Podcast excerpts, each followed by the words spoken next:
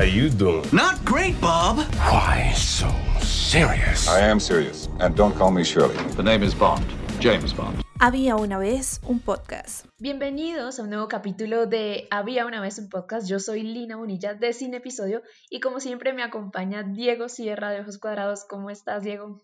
Hola Lina, todo muy bien. ¿Cómo va todo? Muy bien, acá listos, ¿no? Para empezar a hablar de lo que estamos viendo y lo que vimos más bien en agosto, ¿no? Sí, sí, de acuerdo. Y pues ya casi viendo la luz al final del túnel, ¿no? Parece que ya no habrá más cuarentenas y por fin van a reabrir cines y todo, autocine, teatro, de todo. Yo no sería tan optimista porque ahorita vamos a hablar un poquito del tema y de lo que aconteció esta semana con respecto a la supuesta reapertura que va a haber o que posiblemente habrá de los cines en Colombia. Pero bueno, empecemos primero con lo que vimos en agosto. ¿Qué estuviste viendo, Diego? Pues yo empecé a ver dos series. Una que se llama Devs, no sé si las has escuchado, de developers, como desarrolladores. Ni es idea. de Alex Garland, el tipo que es un el tipo ha escrito muchos guiones desde La Playa hasta 28 días después, pero se hizo muy famoso cuando empezó a dirigir películas y dirigió Ex Machina. De pronto se la Ah, claro, sí, es así.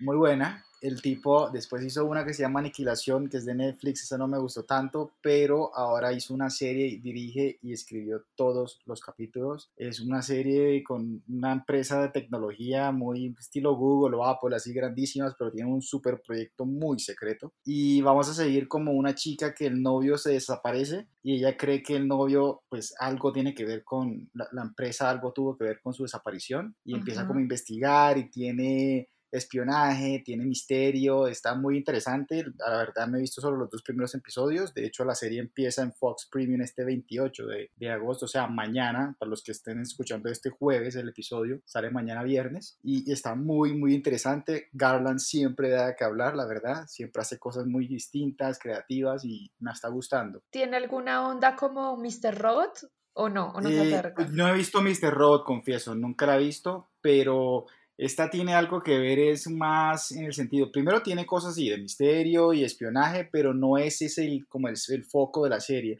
porque Ah, ok. es muy filosófica la pregunta, siempre tiene cosas filosóficas lo que él escribe, y en esta es muy en el sentido de que nuestras acciones siempre tienen una causalidad, y el tipo como está muy hablando de la predeterminación, eh, Sí. por ahí va la cosa. Ah, Por ahí va la cosa, está interesante. Y la otra es otra serie, pero esta sí es de HBO que acaba de empezar. Dos episodios han salido y se llama Lovecraft Country. Ya la habíamos mencionado por aquí y está muy, muy loca esta serie. O sea, en serio es súper interesante. No sé si has empezado a verla, No, aún pero no. me ha gustado mucho. Es distinta, hasta eso es muy rara. Tiene una mezcolanza de géneros que no debería funcionar, pero funciona. Tiene monstruos reales y, sea, figurativos y literalmente tiene monstruos. Esta vaina es una, y es como en los años 50, entonces el racismo, estamos viendo cosas muy, pero muy fuertes y, y cosas que ni siquiera uno no tiene tan presente, pues yo, no, yo por lo menos no lo tenía muy presente. Había pueblos en Estados Unidos en que después de que se iba el sol, los afroamericanos no podían estar, si no los mataban, o sea, y salen policías incluso salen a matar, entonces es muy interesante, me ha gustado lo que he visto y en serio ha empezado con toda la serie, desde el primer episodio, acción y todo, muy buena, muy buena la cosa. Oye, me parece muy curioso que de las series que están empezando a salir en las plataformas este año, se está haciendo como siempre una revisión al pasado en, en, en los temas que son polémicos ahora, ¿no? Porque Sí, digamos, sí, sí, te- cogieron Hollywood también para Netflix, que pues obviamente no tiene nada que ver con las polémicas raciales, pero sí traslada lo que es el momento de Hollywood pues a, a, a los años 40, 50 y creo que está pasando con muchos, muchos temas. Y como es- si lo hubieran planeado, chistoso. ¿no? O sea, es muy chistoso eso, sí. Muy curioso, la verdad. Pero sí, me ha gustado, hasta la dan en HBO todos los domingos a las 8 de la noche, muy recomendada. ¿Y tú qué has estado viendo? Bueno, tenía una película pendiente que quería ver hace ratico y es The Greatest Showman, que es este musical eh, protagonizado Hugh por Hugh Jackman. Jackman, sí.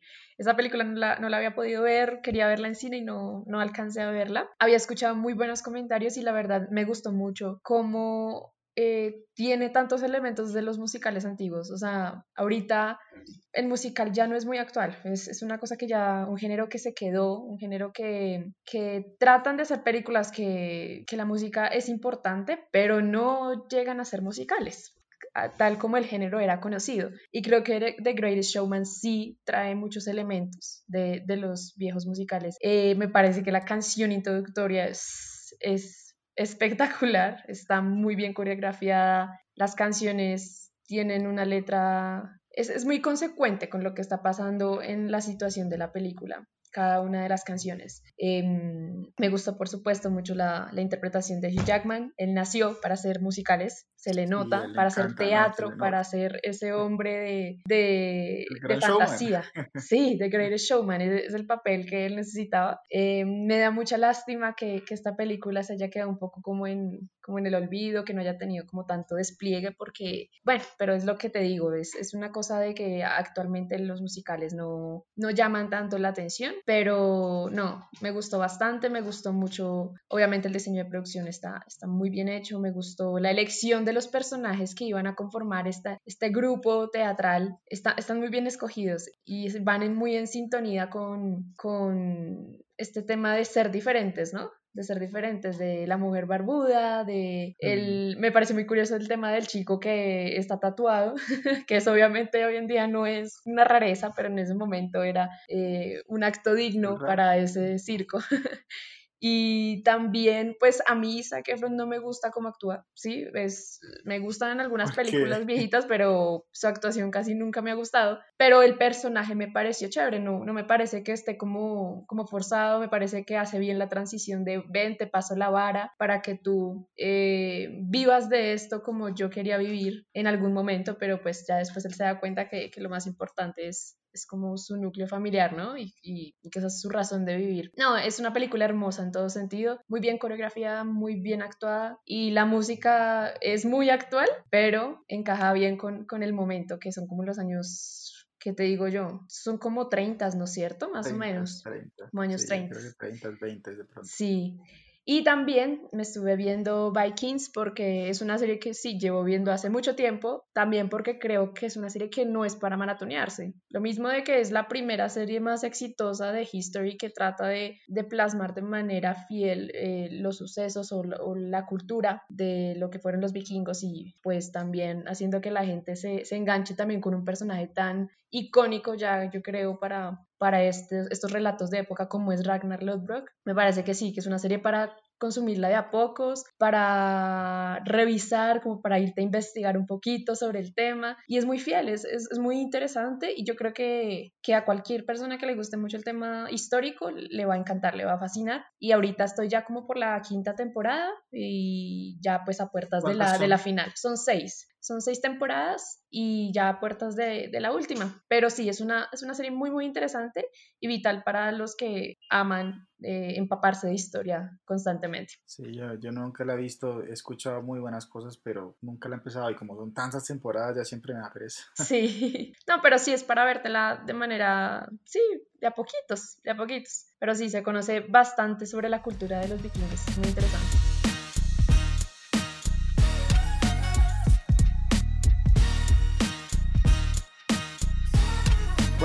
Vas a ver en septiembre? Bueno, me voy a poner juiciosa con la revisión de The Mandalorian, eh, esta que es la primera serie live action de Star Wars. Pronto no, vamos a tener algo especial. Nominada, ¿no? 18 sí, veces nominada. muy así. nominada. Vamos a tener un especial eh, a propósito de lo que serán los premios Emmy que pues estamos haciendo esta revisión eh, capítulo a capítulo, eh, perdón, serie a serie, de las que más nos atraparon, ¿no? Porque pues obviamente sería muy difícil hacer una revisión de todo, ya hicimos el de Succession, y pues va, va a haber el turno también para The Mandalorian, la primera serie live action de Star Wars, como ya comentaba. Eh, y nada, para disfrutarla de nuevo, siento que tiene muchos elementos importantes para expandir lo que es el universo de Star Wars. No se queda como en un spin-off de relleno ni una historia que de pronto eh, no le vaya a interesar al que es fanático de las trilogías anteriores y el actual. Eh, y creo que está bastante mejor producida que la trilogía actual de, de Star Wars. Obviamente tengo mis objeciones con el tema de Pedro Pascal no siendo de Mandalorian por completo porque él tiene muchos compromisos ahorita. Es un actor demasiado cotizado y, y contaban el chisme que, que, en verdad él no estaba en su personaje al 100% durante las grabaciones de Mandalorian, sino que era el doble y pues se da. Obviamente le daba pie para hacer eso. eso. Pero me, sí, eso me, me genera un poco de objeción porque pues entonces hay tres, dos actores eh, generando las escenas de, del de Mandalorian y, y obviamente Pedro Pascal es el único que lleva eh, pues el nombre en la marquesina, ¿no? Entonces, y bueno, es me voy a poner en esa revisión y también me voy a, me voy a ver Unforgiven de Clint Eastwood, que también es una película que trajo a, a la era de los 90 y que, ¿cómo decirlo? No, no lo trajo, sino como que finiquitó toda una era del cine del siglo XX en la que los pues westerns fueron demasiado importantes y Clint Eastwood supo cerrarla de, ya por allá en los 90 y quiero eh, ver esta película pues ¿Y te de uno de mis mucho Eastwood, directores cierto? favoritos. Sí, sí, me gusta mucho. Me gusta mucho y pues es de los últimos. me dan ganas de llorar cuando lo veo tan viejito. Este año que cumplió años se veía tan demacrado. eh, de Sí, los sí, últimos de los la- la últimos. le nota. Sí, es una lástima, pero bueno, nos dejó una filmografía extensa como director, como actor. Eh, lo disfruto mucho más como director, pero sí, hay mucho de dónde coger. Si ustedes quieren hacerse una buena maratón de un buen director, Clint Eastwood es, la, es, es una excelente opción. Vayan y, y se la hacen este, este mes si quieren. bueno, Diego, ¿y tú qué vas a ver en este mes que entra? Yo, bueno, en septiembre la verdad hay bastante por ver, o sea, se vienen muchos estrenos, espero estén buenos todos, pero elegí dos. Uno es The Voice, a mí me gustó mucho esa serie, me pareció muy entretenida. Ah, sí, a mí también me toca verla.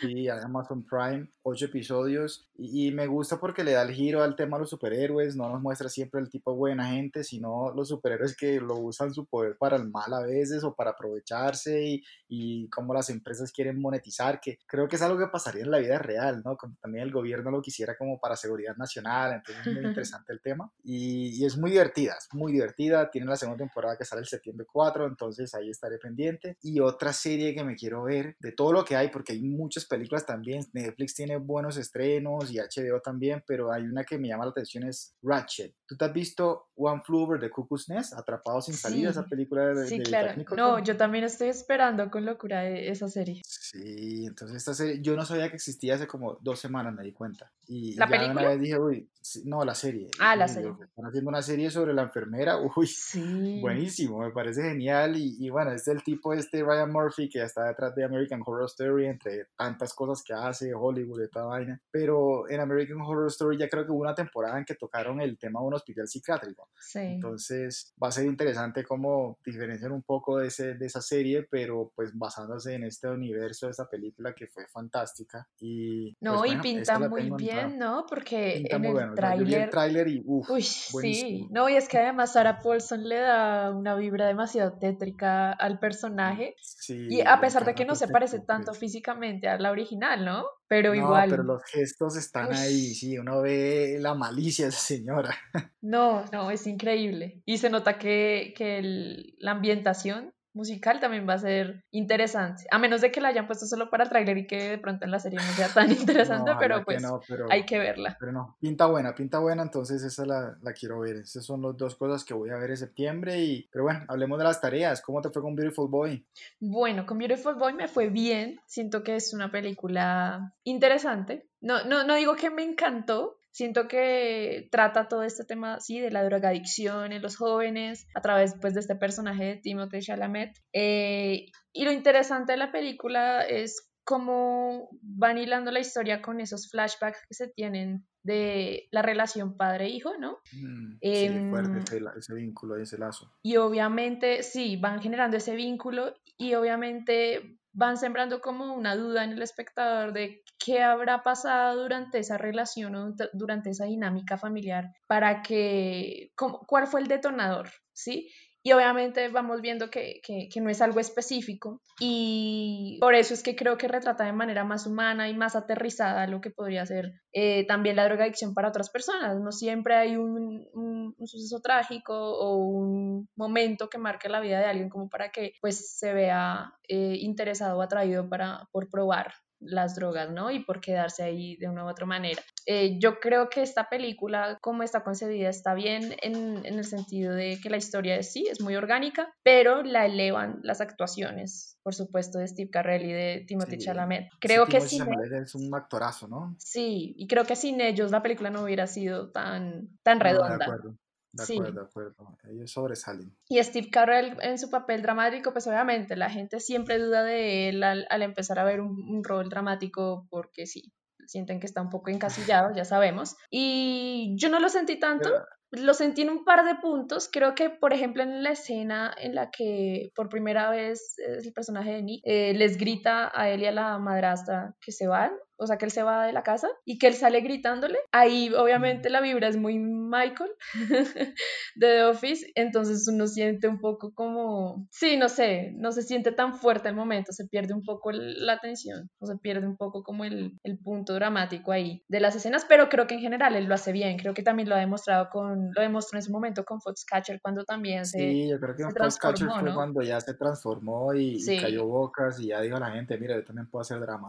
Sí, sí, no, él, no, él, él puede hacer de todo y creo que era lo que hablábamos la vez pasada. eh, todo actor que, que logre hacer o que logre desenvolverse muy bien en la comedia finalmente termina demostrando que es talentoso también en muchos otros géneros, ¿no? Entonces, Sí, Es como esa algunos que versatilidad. dicen que hacer comedia es mucho más difícil. entonces- Exacto. Sí. Entonces, en general, me pareció una muy buena película. Eh, entiendo las críticas que hubo sobre por qué no fue nominada. mm, Pues a mí me pareció buena. Ah, eh, Pues, es un buen drama, pero sí, es un tampoco es, que drama. sea así wow, pero, pero es bueno, es bueno. Pero es buena, sí, está, está bien, está bien Vale la pena representada. verla. Sí, vale la pena. No la volvería a ver, pero sí, pero creo que para verla pues una única vez, uno, uno, no creo que uno se entretenga, es como una curiosidad la que te genera la historia. Mm, Es más, sí, eso lo que te atrapa ahí. ¿Y a ti cómo te fue con Starter for Ten, la comedia británica? Eh, me gustó bien, me gustó. eh, pues lo primero que, que, que me impresionó fue el elenco. Sí, Es una película viejita, pero pues estaban todos jovencitos, James McAvoy, Rebecca Hall, Dominic Cooper, Benedict Cumberbatch, o sea, unos nombres, incluso sale Charles Dance, el propio Tywin Lannister, sí, y, y, y Mark Gatiss, antes de que hiciera Sherlock con Stephen Moffat. Entonces tiene un super elenco británico y Sam Mendes produce la película, o sea, eso tiene unos nombres, yo veía eso, iniciaba la película y los nombres y nombres, y yo, todos "Wow". haciendo sus pinitos. Sí, sí, sí, pero y muy buen elenco y, y, y sí me dio risas que se, se ven tan jóvenes todos, muy niños algunos, eh, pero me, gustó, es como, es bonita, es, es, es- tiene sus momentos chistosos también, obviamente, es una comedia, es una comedia romántica, se podría decir la versión comedia romántica británica, estilo de esas gringas, pero la versión británica. Me recordó esa película, que no me recuerdo el nombre ahora, pero que es con Matthew Broderick en, del colegio también, que hacen trampa, pero este era el muchacho aquí que era un Ah, crack de la cultura general. Sí, como, pero eh, así, eh, y, y todo ese tipo de películas así, como adolescentes en el colegio y que Sí. uno siempre hace trampa, cosas así. Bueno, me recuerdo esas películas gringas, pero este es el toque británico y el humor Sí. británico. Y aunque me molestó el tipo, McAvoy es un idiota con la chica. Pobrecita, ella era tan linda y todo el tiempo apoyándolo y detrás de él y el un idiota con ella buscando a la otra. No, hasta que se da cuenta por fin, pero ya al final, pero bueno, se dio cuenta, se le vale, se le aplaude. Pero es que yo creo que eso es como lo que, lo, lo más fiel a la realidad, ¿no? O sea, es como que Pues sí, está mostrando pero- el proceso de él, es un proceso ahí. La primera vez uno la entiende, pero ya la segunda vez como, oiga, abre los ojos. Y una tercera vez yo no entiendo ya cómo siguió buscándolo. Y, y, ah, una cosa que me gustó también mucho fue la música. Tiene un soundtrack buenísimo Sí. también. Muy bueno, muy bueno. Eh, Sí. Y las frases, muchas frases así, desde que empieza con esa frase como As far back I can remember, como en Goodfellas arranca. Y, y después hablando también de Mrs. Robinson y que se me está tratando de seducir. Como esas referencias a películas, el, el tipo se nota que es un cinéfilo y le encantan todos esos clásicos gringos. Muy No, bueno, y, bueno. y ese personaje de Benedict Cumberbatch que es súper ñoño, o sea, uno nunca lo ha visto en un personaje sí, tan sí. ñoño. Porque pues Todo sí, interpretó a. Hawking, pero no, es que es idiota, es un idiota. Y además se cree que puede... No, no, no, es un Es, personaje es el demasiado todo, distinto. pero que es el todo molesto porque cree que se las sabe todas y no se las sabe Sí. todas. No, no, es, es, es ese, esa persona que siempre cae mal en un entorno Sí, académico. de acuerdo, de acuerdo. Sí. Total. Pero, pero, pero bueno, Benedict ahí haciendo sus primeros pasos en la actuación famosa. ¿Quién lo iba a terminar viendo? Hay todos, ten- bueno, no todos, pero como Dominic Cooper, McAvoy y el mismo Cumberbatch, los tres terminaron en películas de Marvel en la final. Sí. Rebeca en Star Trek, ¿no? Ella estuvo Sí, en una de. Star Trek, Sí, sí, sí. igual que Benedict Cumberbatch. Pero sí, me gustó, entretenida y, y cortica, son 90 minutos, entonces una bonita película para, para pasar el rato.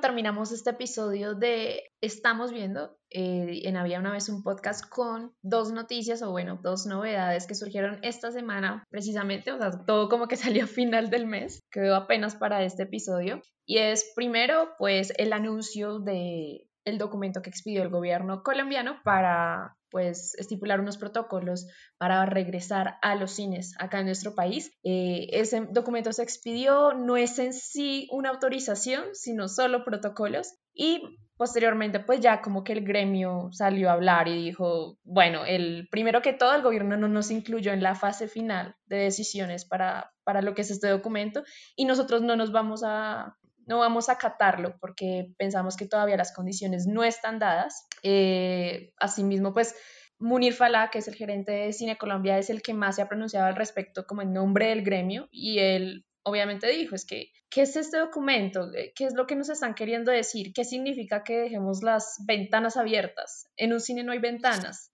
Sí, sí, son, sí, son un montón de protocolos que, que, que están diseñados como muy desde afuera, sin analizar, sin incluir al gremio, y lo que va a generar es más pérdidas, porque entonces ellos reabren y tienen que pagar nóminas y tienen que pagar insumos, y la gente todavía no está lista para regresar, no, no, no completamente. Entonces ellos se van a curar en salud y por eso pues llega lo de la apertura de los autocines, porque pues ya está permitido. Y pues este fin de semana se, precisamente se, se inauguraron dos, el de Centro Chía y el de Piedra Grande, que ya existía allá en Cali. Ese fue creo que uno de los primeros autocinemas que hubo acá en el país. Y se estrenó con una película que también todo el mundo está esperando, que es eh, esta película Colombo española, se puede decir, que se le olvidó que seremos. Una película que fue selección o hace parte de la selección de Cannes de este año y que cuenta la, la historia de uno de los médicos más importantes de Antioquia, que es también producida por Caracol Televisión, por todo este tema de Dynamo, que pues digamos ellos son los que están sacando las producciones, ¿no? ¿Qué Sí, opinas todo este tema de los grande. autocinemas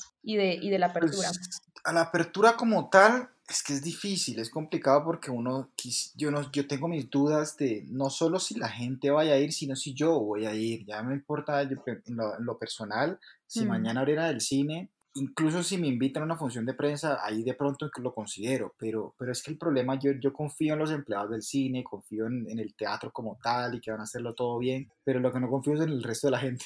Exacto. Entonces uno se puede cuidar, pero siempre puede llegar el irresponsable que tan mal o tiene síntomas y no le importa y va al cine y puede contagiar a toda la sala. Ese es el lío, sí, que ¿para qué? Pero la gente a veces puede ser así de irresponsable. Entonces yo también creo que hay mucho miedo, la gente de pronto no va a empezar a ir, yo esperaría a ver cómo va la cosa, si, si se está cumpliendo bien los protocolos y, y si está funcionando bien la cosa y de pronto ahí sí tomo la decisión, bueno, vamos, también depende de la película, pero uno no quiere Sí. decir, uy, de pronto en 10 años, ¿te acuerdas cuando arriesgué mi vida para ir a verme Tenet? No, o sea, tampoco. Como pensarlo, no, no, no, todo uno tiene que pensarlo bien y, y esperar, pero eso me lleva al otro punto, es el autocine. Yo el autocine iría por, por simplemente la novedad y por conocer. A mí no me tocó cuando era niño en autocine, yo no he ido nunca a un autocine, es una cosa que uno ve en películas y chévere, sí, como algo de, de la vieja guardia Pero no creo que sea muy atractivo, ¿sabes? Primero me parece costoso si tienes que ir cuatro personas en el carro para que te salga bien, porque si vas dos personas, 40 mil pesos por una entrada, no, me parece costoso. Y segundo, para verlo de lejos, a través del vidrio del carro y escuchándolo en el radio, o sea, no va a ser ni buen sonido, no es la misma experiencia. Entonces, es ir por conocerlo, vivir la experiencia, pero a menos que me descreste y diga, uy, no, estaba súper equivocado, estaba bien, es una locura, yo no creo que vuelva, sí, eso es solo como para probarlo, chévere, lo conocí y listo. No sé tú cómo ves el autocine. Sí, yo también estoy muy de acuerdo, o sea, yo también iría como por la novedad, Sí. eh, porque también he escuchado pues la experiencia de, o he leído de la experiencia de, de otras personas en otros autocines de otros países y, y sí, pues digamos que la industria del cine se ha avanzado mucho en términos de imagen, de sonido, y obviamente se ve el retroceso al, al verlo en un autocine, porque pues eran otros tiempos y, y, era la única forma en que, en que se podía llevar la experiencia a tantas eh, personas, ¿no? Porque pues no existía ese tema de los centros comerciales, es algo que se, que se empezó a crear ya después de, de, de estas sí, pues de estos centros comerciales como zonales. Pero entonces Sí, yo sí. también iría así como por la, por la novedad nada más. Igualmente yo sí aplaudo como la, como esa seriedad con la que han manejado el gremio todo esto, porque es que ha sido mucho tiempo de, de estancamiento y, y obviamente hay una Claro. crisis grande para ellos también y la fácil sería decir, pues abramos, no nos importa la salud pública, pero es que necesitamos ingresos y no lo han hecho. Yo creo que eso es de admirar por parte del gremio. Sí, de Em, acuerdo, de acuerdo. el mismo aguantado Fala mucho, ha mucho. dicho que es, o sea, es, es tan complicada la situación que la reapertura pues se va a ir dando ya para 2021 y que para que el crecimiento de la industria vuelva a ser como estaba, digamos, el año pasado, se va a demorar cerca de 10 años. O sea, el daño ya es irreparable. Es, es muy complicado volver al punto en el que estamos 10 años, pucha. es, es muy complicada la situación y, esperemos que pues llegue la vacuna, que es lo que todo el mundo espera, todas las industrias, toda la gente es lo que espera, eh, y que se vuelva a reactivar la economía de manera pues paulatina, ¿no? También para el cine ha Sí. sido, ha sido y para toda la industria del entretenimiento. De hecho, han estado comentando también que, que van a implementar el tema de los conciertos en auto, así como el tema del autocine, porque la industria de la música también está grave. Entonces ahí está, ahí está complicado el tema. Eso fue esa fue la novedad de esta semana y pues el panorama no es tan claro ni tan, ni tan optimista como de pronto lo pintaron muchas personas cuando salió la noticia del- de, de los protocolos, ¿no? Pero bueno, Sí, esperar a ver entonces qué va a pasar. Y bueno, tuvimos como un, un descanso, un break de, de, de ese tema este fin de semana con lo que fue la DC Fandom, que es una convención donde se habla de, de las producciones de, de los cómics y de, y de Warner Bros. En, en colaboración, ¿no?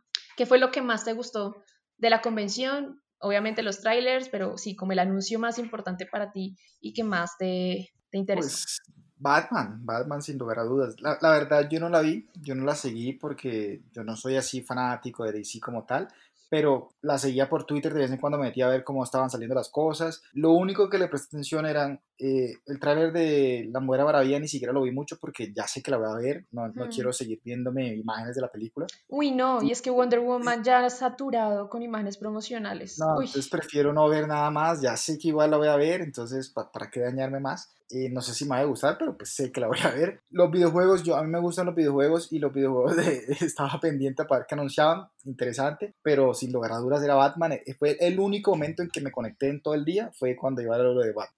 Me no, yo no me conecté en ninguna parte del día. De Batman, yo sí, yo soy fanático, fanático de Batman y entonces me conecté y, y no me decepcionó, la verdad, me gustó. Eh, de Robert Pattinson tengo que ver muchas más imágenes para, para convencerme si va a ser lo bueno, Mm. obviamente tengo que esperar a la película, vi muy poco, igual ahí mismo el director dijo que han grabado solo el 30% de la película y sin embargo nos mostraron un tráiler de dos minutos y me gustó muchísimo, pinta muy bien la cosa, tiene una vibra así como el Zodiac, Seven, muy David Fincher, me- se, se- se apoya mucho en ese, a Batman se le conoce como el mejor detective del mundo y aquí buscan ese tema que es algo que no ha explorado las demás películas mucho, entonces me gusta No, mucho y eso. es algo que mucha gente sueña. O sea, muchos fans de, Sí. de Batman han soñado. Ese Sí, sí, perfil, Ese, ese, ese, ese personaje medio detectivesco que no se ha podido adaptar. O bueno, no es que no se haya podido, nadie lo había querido. No, exacto, y verlo trabajar así con la policía, que tienen que recurrir a él porque no han podido descifrar el crimen, es interesantísimo. Entonces me gusta eso, tiene una buena vibra y sin lugar a dudas para mí fue como lo mejor de todo ese día. Pero creo que el evento en general, pues como te digo, no lo, no lo seguí 100, no me conecté todo el tiempo, pero fue muy bueno porque la gente Sí. generó mucha conversación todo el día, la gente pendiente de lo que estaban sacando, muchos trailers, entonces mucha información, súper bueno, les salió bien, por fin, algo que les salga muy bien a ellos. Pero mira, yo estaba leyendo algo, no sé si a ti te dio la misma impresión. A mí no, sino que lo leí. Em, ¿crees que el tema Joker haya influido en cómo Matt Reeves va a ejecutar esta película? En el sentido de que trae muchos elementos de, de películas que ya han triunfado, porque pues, lo que tú dices, a todo el mundo le dio la impresión que esto era muy Fincher. Pero entonces, ¿será que es como una tendencia que se va a empezar a, a gestar de ahora en adelante con las películas de superhéroes en las que van a ver el éxito a través de eso? Pues no lo sé, ojalá que no, la verdad. A mí Joker no me gustó mucho, pero ojalá que no, porque también quisiera que hicieran algo original esa gente Sí. y, y, pues Matt Reeves es un tipo bastante talentoso, me ha gustado lo que ha hecho, el tipo es muy muy talentoso, le ha ido bien y, y no, yo creo que se están enfocando pues muy muy en el ángulo del detective y claro, de pronto te ganarán elementos ahí de Fincher, también se va muy a lo gótico ya. O sea, ya el tipo está muy oscuro, pero tampoco quiero que se vayan a ese extremo de que, como en el Joker, de que este podría existir así en el mundo real y esto es así. No, no, no, también quédense con la idea de que el tipo es un superhéroe que le gusta vestirse de murciélago en la noche. Pues yo te tengo malas noticias porque yo lo que he podido leer de las declaraciones de Robert Pattinson en varias entrevistas sobre cómo está afrontando la caracterización de Batman va muy por ese lado y que, y que el tema psicológico y que el tema de trastorno Sí, de personalidad va a estar muy ahora. presente. No, yo sí creo. Pero bueno, es que creo que, que, que este tipo de... Por eso me molestan tanto los trailers que salieron en esta semana, porque son muy extensos. Cuando muestran demasiado a la gente, entonces ya empieza es hacer la crítica del tráiler y, y va predispuesta a lo que va a ver en el cine. Por ejemplo, pasó con Tenet este fin de semana, ese tráiler tan largo, pues obviamente la gente vi, dice no que vi. Nolan, dicen, eh, bueno, es que Nolan nunca se le entiende, entonces en el tráiler no se va a entender nada, pero mostremos un tráiler de, es que son como tres minutos más o menos. Ah, Sí, ya eso, es, eso es, es un buen punto porque sí, es cierto que la gente no le hace unos trailers que uno se lo ve y dice, no entendí qué carajos vi, pero me llama la atención. Pero igual uno después está viendo la película y dice, ah, falta la toma que yo vi en el trailer donde el tipo está disparándole, entonces sé que este man no va a morir ahora, muere después o algo así. Entonces se la no, tiran. no. sí. Sí, las teorías, las millones de teorías previas es, no, ya es absurdo. Y yo creo que pues pasa más es con los superhéroes, pero pues digamos ahí ya se presta más es por el tema de que es una adaptación y la gente conoce lo, el personaje desde el cómic. Pero bueno, sí, obviamente la, el anuncio grande fue el tema de Batman, no lo habíamos visto todavía, era el primer teaser. ¿Y te gustó? salió- Sí, a mí me gustó el, el, el tráiler. De nuevo, es largo, pero me parece que va por un buen lado. Sí, se ve interesante. Creo, creo que no, no me quiero generar mucha una postura todavía muy... Lo, lo sí, que no, que no me yo- quiero acercar yo- todavía tanto. Yo también tengo muchos miedos, es por el sentido de que hay muchos villanos. Cada vez que pasa eso, como que uno dice, porque está el pingüino, está el, el Riddler, está incluso está Gatúbela, ya hay mucha gente que le meten, entonces uno dice, esto en dos horas no lo van a lograr cuajar todo muy bien. Sí, quién Pero sabe. ya veremos, ya veremos. Sí, toca ver. No, igual yo confío en Paul Dano, me parece un excelente actor. Sí, por ese sí, lado confío en él para el villano, en los otros no sé. Y pues por otro lado estuvo obviamente la apabullada que hubo en todas las redes sociales a, a lo que es la nueva versión de, de Justice League de Zack Snyder, ¿no? Sí, Pues eso sí, ah, me puede importar tampoco, la es verdad. que no, es que ya, ya fue suficiente, de verdad. Y, y la forma tan grosera en la que está respondiendo Zack Snyder a través de su Twitter a los que están criticando esta forma de... eh, lo- decían por ahí, es que esto ya no es una película, ni ellos se lo creen, por eso ahora son cuatro episodios. Es que no, y, y- y lo de siempre, la, la animación, eh, esto es un nuevo videojuego de Ubisoft, no sé, es, es algo Estoy que... en desacuerdo con No sé cómo los fanáticos van a aceptar esa, esa, esa nueva versión, pero bueno, sí creo que... La van a amar probablemente, es que ese es el problema. No, Esa no. gente son tóxicos. Y nada, y lo que es Suicide Squad ya con la visión de James Gunn, ¿no? Que, no sé, a mí, yo, yo tengo muchas dudas con esto. A mí James Gunn me, me parece un, un- buen director para adaptar este tema de, de cómics, porque lo demostró con Guardianes de la Galaxia, pero yo tengo muchas dudas con esto de traer los anteriores person act- actores y personajes de la otra Suicide Squad. Están la haciendo gente ya va- muy descarado un borrón y cuenta nueva, No, como olvídense de esa película. La gente los va a ver en pantalla y, y- y va a recordar esa, esa versión. Es que yo no, Si yo yo, no soy David. Ayer, yo, yo pido que me den 30 millones de dólares también para arreglar mi película como a Zack Snyder. Nah, Y entonces, y luego también se trajo a Michael Rooker de, de Marvel para venir a hacer Sí, otro sí. personaje, como si, no sé, como si quisieran que algunos de Marvel vinieran a interesarse un poco por lo que está haciendo James Gunn en DC. Eh, no sé, no me convence. Margot Robbie ya tuvo su película que, que también fue un fracaso ahorita en taquilla y vuelve para esta película con, con, pues, con James Gunn. Y son muchísimos personajes. No, no, yo la creo que eso va a ser una mezcolanza, va a ser una mezcolanza complicada. obviamente habría que verla, pero pues yo no tengo ganas de verla. Siento que, que DC llegó tarde a esta tarea de ponerse a generar un universo. Creo que ya llegó cuando la gente está muy agotada de esto, de las franquicias y solo los personajes más representativos son los que obviamente van a generar la expectativa. Wonder Woman y Batman, de, de, ahí para allá, pues solo los que son los más fieles a los cómics, pienso yo, porque ni Black Adam, por ahí Shazam 2 porque tuvo pues buen, buena taquilla y buenas reacciones la primera, pero no, no veo por dónde más. Y pues HBO Max tampoco le veo como, como no sé, no, no, no me interesa mucho, no me interesa mucho y, y, ya, yo creo que ya estuvo bueno.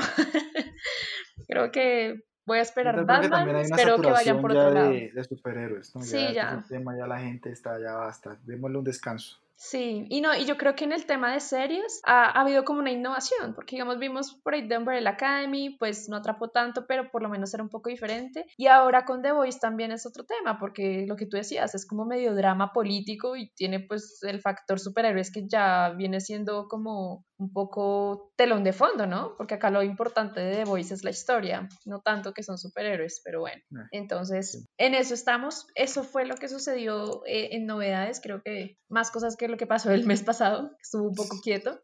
Y eso fue pues todo por hoy en Estamos Viendo. Y también este es el último Estamos Viendo porque traemos una propuesta nueva para el último podcast del mes en Había una vez un podcast. Así que probablemente tendremos eh, la tarea porque creo que la tarea es un ejercicio chévere y quisiera traerlo más adelante, no sé qué tú qué opinas, pero pues vamos a estar viendo. Me gusta, me gusta. Sí, y listo. Entonces no olviden seguirnos en nuestras redes sociales como arroba sin episodio y arroba ojoscuadrados.com. En septiembre, recuerden, tenemos Camino hacia los Emmy y especial de Emmys, así que muy preparados ahí todos los jueves para escucharnos. Chao, chao. Chao, hasta la próxima.